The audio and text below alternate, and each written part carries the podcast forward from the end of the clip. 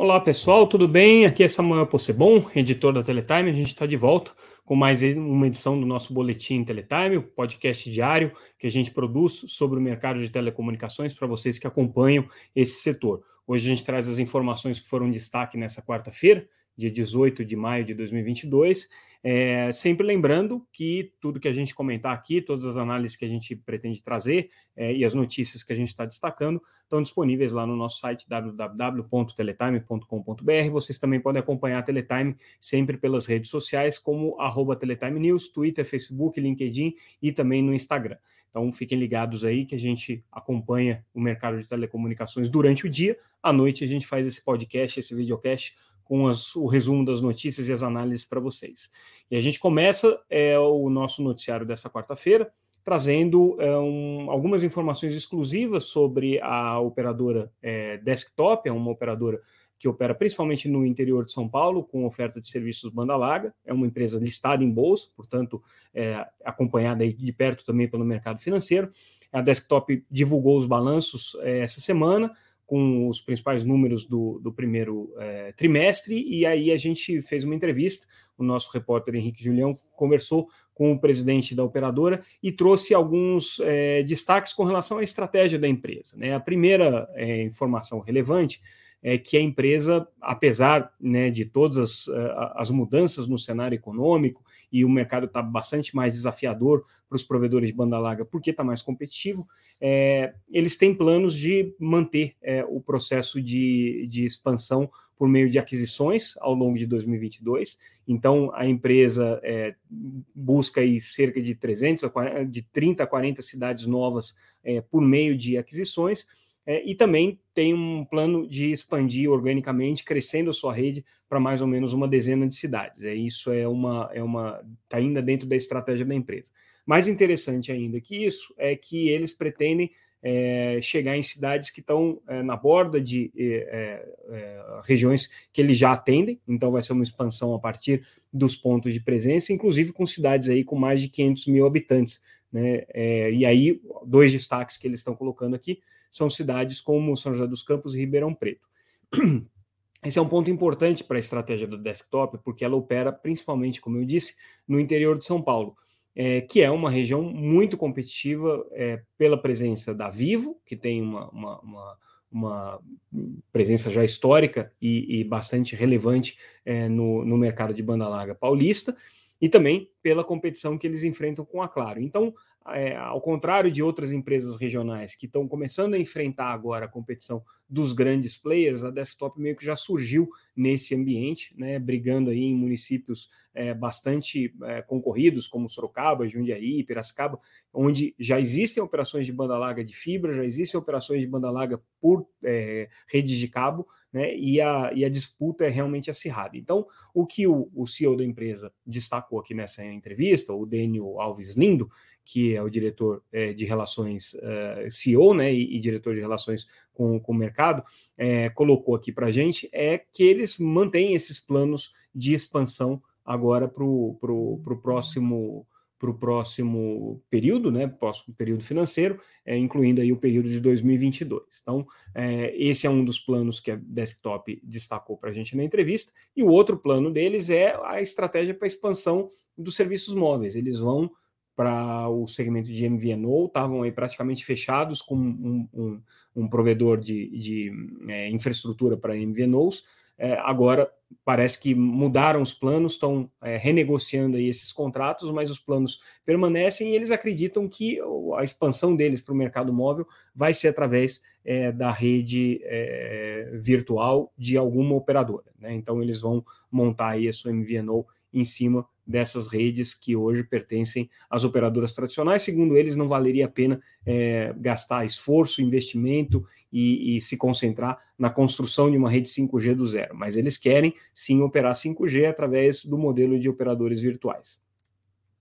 Outra notícia bem interessante que a gente está trazendo hoje é a Anatel fazendo uma consulta é, para propor a redução da taxa anual do Fistel para retransmissoras de TV.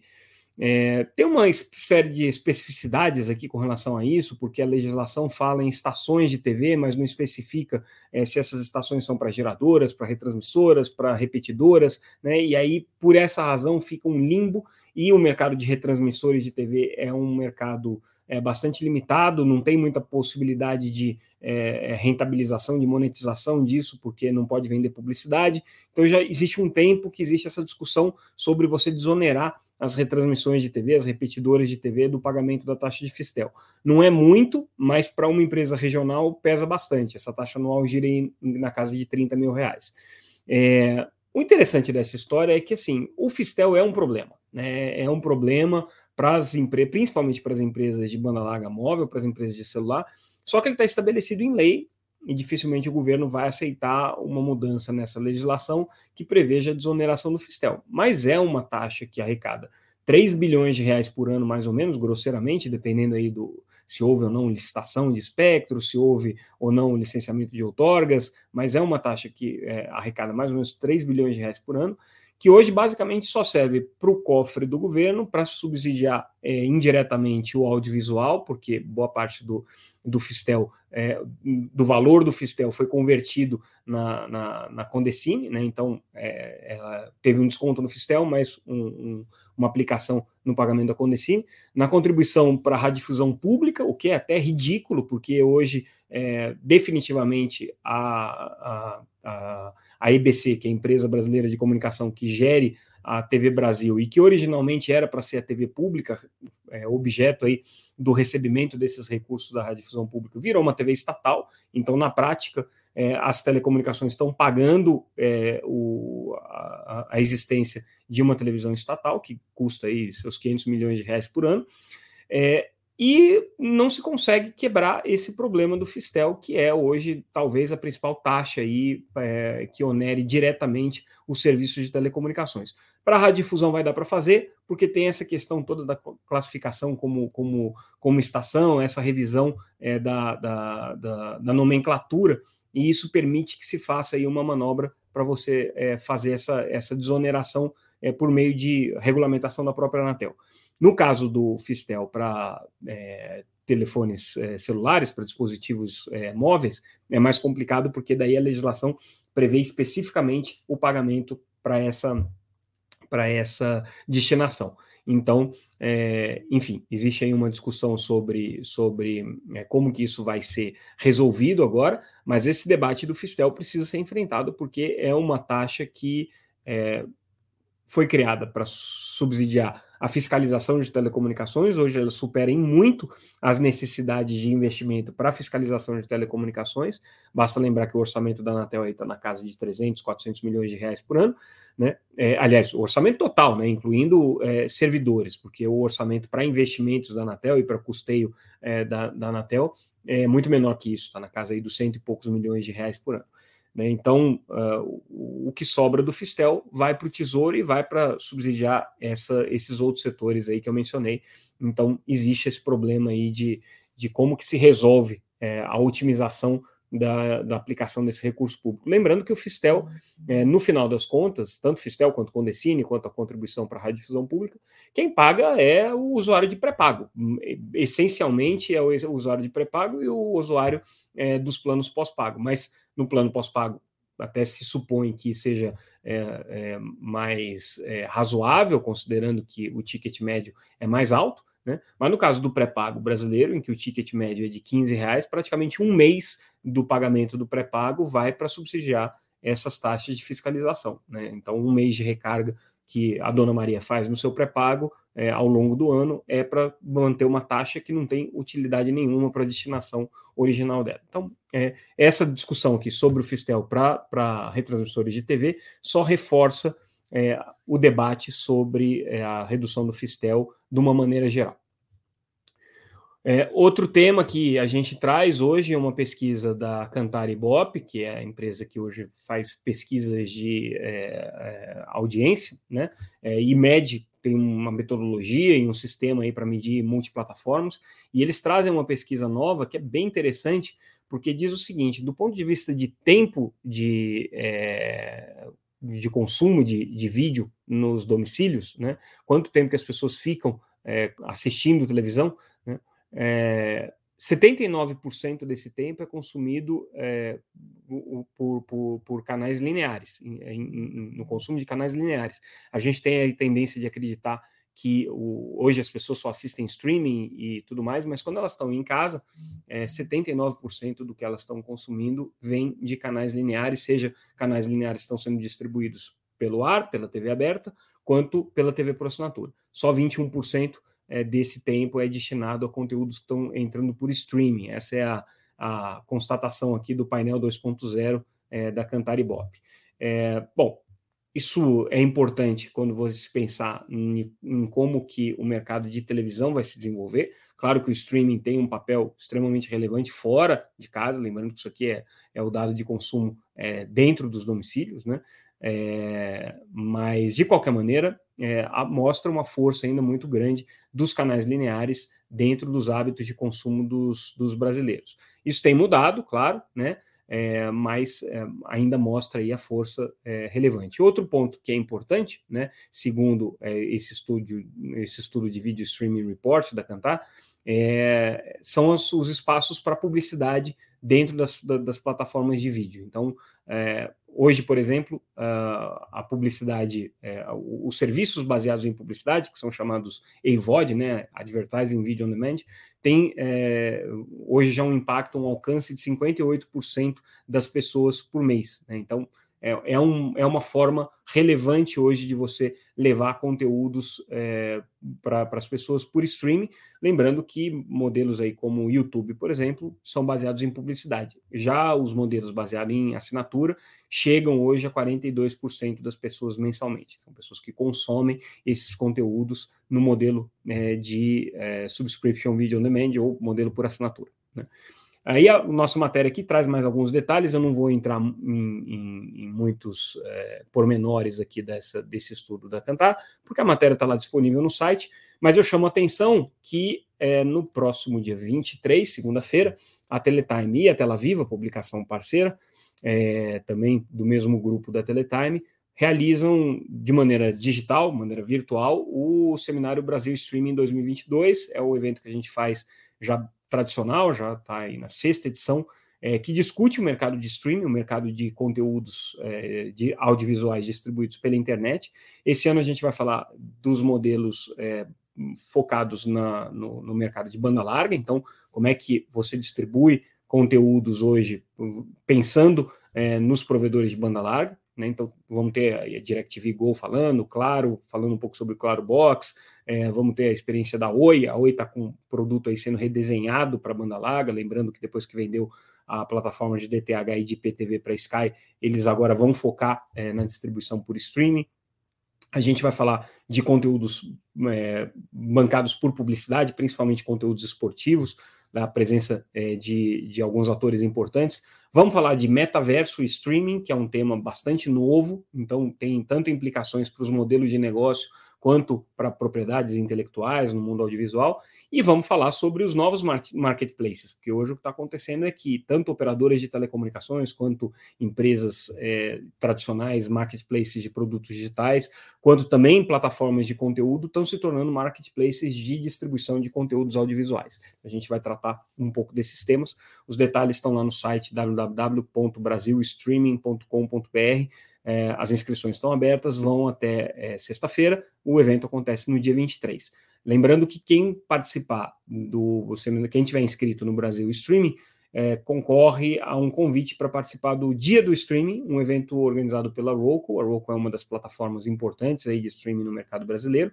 É, vai acontecer presencialmente em São Paulo na sexta-feira, dia 20. Então, é, vale a pena aí. Quem quiser se inscrever para o Brasil Streaming tem a chance de levar um ingresso, um convite para esse evento Dia do Streaming, que acontece no próximo dia 20, organizado pela Roku é, em São Paulo.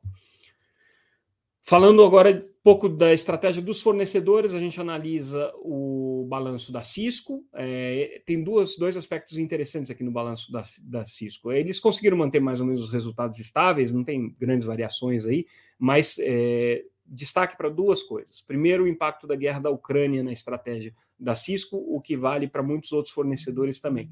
Muitos deles saíram da Rússia ou suspenderam negócios na Rússia, e isso trouxe impacto para essas unidades de negócio que estão parcialmente sendo compensados com crescimentos de outras regiões do mundo, mas esse impacto aqui é relevante. E, mais uma vez, o, as restrições às cadeias de suprimento, principalmente por conta do lockdown que a China tem imposto em várias cidades por conta da questão ainda da pandemia, é, tem trazido aí resultados, tem afetado os resultados dos fornecedores. Então, o resultado da Cisco que a gente está analisando aqui é, é, joga um pouco de luz sobre esses dois problemas que têm se repetido em outros fornecedores também. Falando de fornecedores, aí agora focando um pouco mais no mercado de telecomunicações, especificamente, a Ericsson, um dos principais fornecedores do setor de telecom, é, anunciou hoje algumas reorganizações é, é, é da, da, da, empresa, né, nas diferentes áreas da empresa, com uma mudança de comando que afeta também a América Latina, mas essa reorganização é global, não teve a ver só com a América Latina, nem só com o Brasil, claro que há reflexos, mas ela foi uma reorganização global, em que eu destaco dois pontos aqui importantes dessa reorganização. O primeiro são as divisões que eles criaram, né? É, então a Cisco é, criou agora uma divisão específica para soluções voltadas para o mercado corporativo e para é, chamadas redes privativas. A Cisco já vinha, né, claro, se, se aproximando desse mercado, é, não tanto quanto algumas das suas concorrentes, como a Nokia, que está mais agressiva nesse mercado de redes privativas, mas mostra que todos esses fornecedores estão olhando essa alternativa de negócio com muita atenção, porque é, o mercado de telecomunicações tradicional, as operadoras de telecomunicações tradicionais, têm um limite de crescimento e um limite de investimento. E com o 5G, principalmente com o 5G, é, outros segmentos da economia têm a oportunidade de fazer investimentos em redes móveis e desenvolver é, redes próprias para suas necessidades de telecomunicações. Essas chamadas redes privativas ou redes corporativas tem chamado bastante atenção dos fornecedores, e aí esse, esse movimento da, da, da Ericsson de, é, na sua reorganização, criar uma divisão especificamente para isso, só reforça esse movimento. Um outro ponto que a Ericsson está fortalecendo do ponto de vista da sua estrutura interna, da sua organização interna, é ter uma divisão voltada para negócios baseados em nuvem, né, em cloud software e serviços baseados em nuvem também. A, a Ericsson, na entrevista que eles deram para a gente em Barcelona, em fevereiro, né, durante o Mobile World Congress, eles já destacaram muito a importância da virtualização e da cloudificação dos serviços é, de, de telecomunicações. E aí, agora de novo, né, criando uma divisão, uma unidade toda voltada para esse, esse segmento, para esse tema, mais uma vez reforçando aí uma tendência de mercado. E aí a gente fecha o nosso boletim de hoje com mais uma notícia sobre o trabalho que está sendo realizado pelo, pelos juristas é, é, convocados aí pelo Senado para preparar uma proposta de legislação para inteligência artificial, assunto super denso. E aí a discussão de hoje foi sobre a questão de racismo no reconhecimento facial. É, é um problema sério, é um problema bastante difícil de ser solucionado, porque é, os padrões sociais acabam se, se, se, replicando nos algoritmos e os padrões sociais é, são distorcidos por é, questões culturais e por, por, por, por é, sentimentos racistas e por, é, é, hábitos da sociedade que reproduzem esse racismo estrutural, e isso acaba afetando de alguma maneira os algoritmos também. E quando a gente está falando de reconhecimento facial, a coisa fica mais problemática porque a máquina não tem a capacidade de discernimento que o ser humano tem, apesar do ser humano é, também, de maneira absolutamente é, é, é abjeta, é, praticar o racismo de forma consciente. É, então, o que tudo indica é que essa legislação aqui vai dar uma atenção muito especial para a questão de reconhecimento facial, com até a possibilidade de você é, tirar a possibilidade de é, é, mecanismos de reconhecimento facial que sejam baseados em é, características que induzam racismo, né? Então, cor de pele, formato de, de, de feições do, do rosto, é, cabelo e tudo mais, é, um problema que está sendo abordado aqui por essa comissão de, de juristas, né? E que é, tem uma, uma, uma, grande possibilidade de influenciar bastante o projeto de lei que vai ser elaborado a partir dessas análises aqui. Então, é, fica aí o destaque para o trabalho que está sendo realizado. Isso é um trabalho de longo prazo, né? Os juristas estão conversando, estão ouvindo a sociedade, ouvindo as audiências públicas, são pessoas qualificadas para esse, esse debate é, e que deve frutificar aí num marco legal para a inteligência artificial é, bastante robusto aí nos próximos anos. Né? Vamos ver como é que esse trabalho evolui. A gente está aqui acompanhando o dia a dia da comissão. Com isso, pessoal, a gente finaliza o nosso boletim de hoje. Ficamos é, por aqui. De novo, tudo que a gente noticiou disponível lá no site www.teletime.com.br. Vocês estão convidados a é, não só visitar o site, ler as matérias, como também se inscrever para receber a newsletter. Entre lá, se vocês ainda não estão inscritos, é importante para a gente chegar a vocês também pela nossa newsletter. Com isso, a gente encerra o nosso boletim de hoje. Amanhã a gente volta. Obrigado, pessoal, pela atenção. Boa noite. Até mais.